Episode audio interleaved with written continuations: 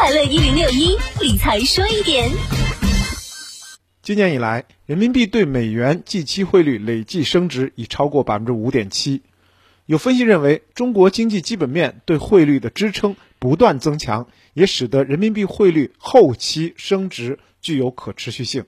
八月以来，人民币不仅对美元升值，对欧元、日元升值约百分之六，对英镑升值超过百分之五，对澳元升值超过百分之四，对加拿大元升值近百分之四。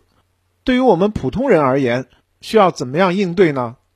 一是对于大部分进出口外贸企业来讲，这个时候持有外币无疑是一种不合适的举动，最好的办法是尽可能持有人民币。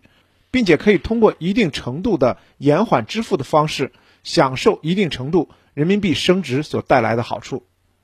二是对于需要大量进口外部商品的企业来讲，最好的办法就是在期货市场进行一定程度的套期保值，至少避免在进口商品中出现比较大的风险。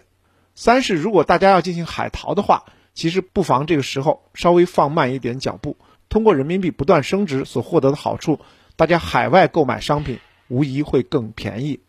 四是，如果家里头有留学生的话，现在最好的举动其实是暂时不要着急兑换外币，持有一定的人民币。如果有一些着急支付的，可以考虑用信用卡等方式先行付款，然后尽量选择到时候用人民币兑换成外币再来还款。所以，人民币升值对于普通人来讲，应该更多考虑享受人民币升值带来的好处，而降低人民币升值带来的潜在风险。理财说一点，我是程涛。